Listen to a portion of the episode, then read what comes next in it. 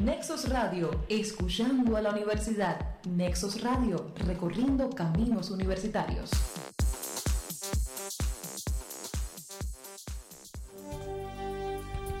Nexos Radio presenta Píldoras Buen Idioma, un programa semanal en defensa de la lengua.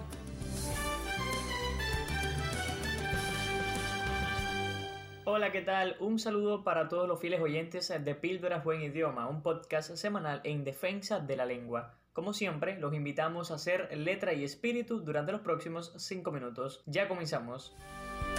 La palabra del día.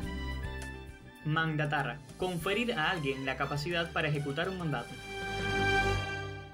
El verbo mandatar se incorporó al diccionario de la lengua española en el año 2020. Es un neologismo válido de reciente aparición que se documenta en los bancos de datos tanto en textos españoles como americanos. Así en derecho, por ejemplo, significa dar un mandato. La diputada recuerda que el artículo 46 de la Constitución mandata a los poderes públicos a la conservación y enriquecimiento del patrimonio histórico, artístico y cultural. Síguenos en redes. Buen idioma en Facebook e Instagram. Buen guion bajo idioma en Twitter y en Telegram. En el segundo momento del podcast retomamos nuevamente nuestra sección habitual en la que comentamos algunas de las recomendaciones lingüísticas de buen idioma en la última semana. Por su importancia e impacto trascendental en la economía cubana, en lo que va de año ya le hemos dedicado varias claves buen idioma al ordenamiento monetario y cambiario en nuestro país. Usted puede consultar íntegramente todas las recomendaciones en el sitio web blog buenidioma.blogspot.com. Por estos días, la ministra presidenta del Banco Central de Cuba ha tenido varias comparecencias en televisión nacional. Como yo dije, ministra presidenta, no ministra presidente, como a veces se lee y escucha por ahí. Una vez más, insistimos en que cuando hay dos sustantivos compuestos en los que los dos nombres están al mismo nivel, es decir, en el que uno no modifica al otro, lo adecuado es el empleo del guion, como en este caso, ministra guion presidenta. Pues recuerde que el sustantivo apropiado y por tanto el recomendado para referirse a la mujer que preside es presidenta, no presidente.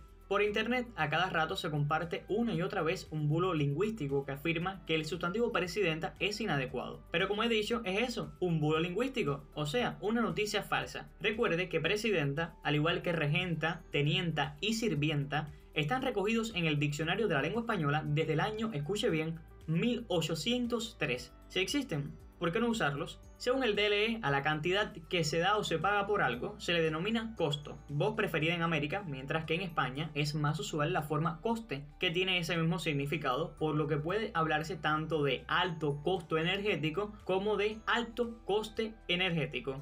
Otra de nuestras recomendaciones puntualiza que cuando hay dos adjetivos que modifican a un mismo sustantivo y están coordinados por un guion, el primer adjetivo se escribe en género masculino y se mantiene invariable. Así, lo apropiado sería estrategia económico-social, medidas higiénico-sanitarias, clases teórico-prácticas y resultados económico-sociales.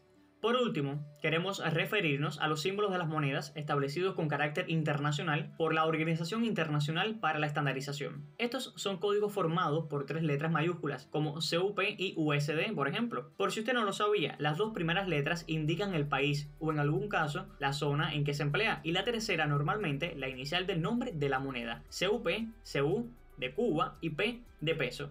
En el caso de USD, US de United States, Estados Unidos, y la D de dólar. Numeral duda. La consulta de la semana. En la frase, para que la cuenta te dé ese pa, debe llevar apóstrofo. Antes de responder esta pregunta es válido recordar una vez más que este signo ortográfico auxiliar en forma de coma que se coloca en la parte superior derecha de una letra o de una palabra se llama apóstrofo, no apóstrofe, término este último que alude a un recurso empleado en la retórica. Esta pregunta es muy interesante pues los errores sobre el uso del apóstrofo abundan. Próximamente dedicaremos un podcast solo para el apóstrofo, pero por lo pronto volvemos a la pregunta inicial. En la frase para que la cuenta te dé ese pa debe llevar apóstrofo, ¿no? La respuesta es no. Un rotundo no, pues el apóstrofo, escuche bien, no se usa cuando simplemente se suprime parte de una palabra. Así, lo adecuado sería, si se quiere reproducir la lengua coloquial, para que la cuenta te dé, sin apóstrofo. Y hasta aquí la píldora de la semana. Recuerde que este es su espacio radial en defensa de la lengua, en el que el idioma español es nuestra bandera. Le saluda Cristian Martínez. Píldoras Buen Idioma. punto final.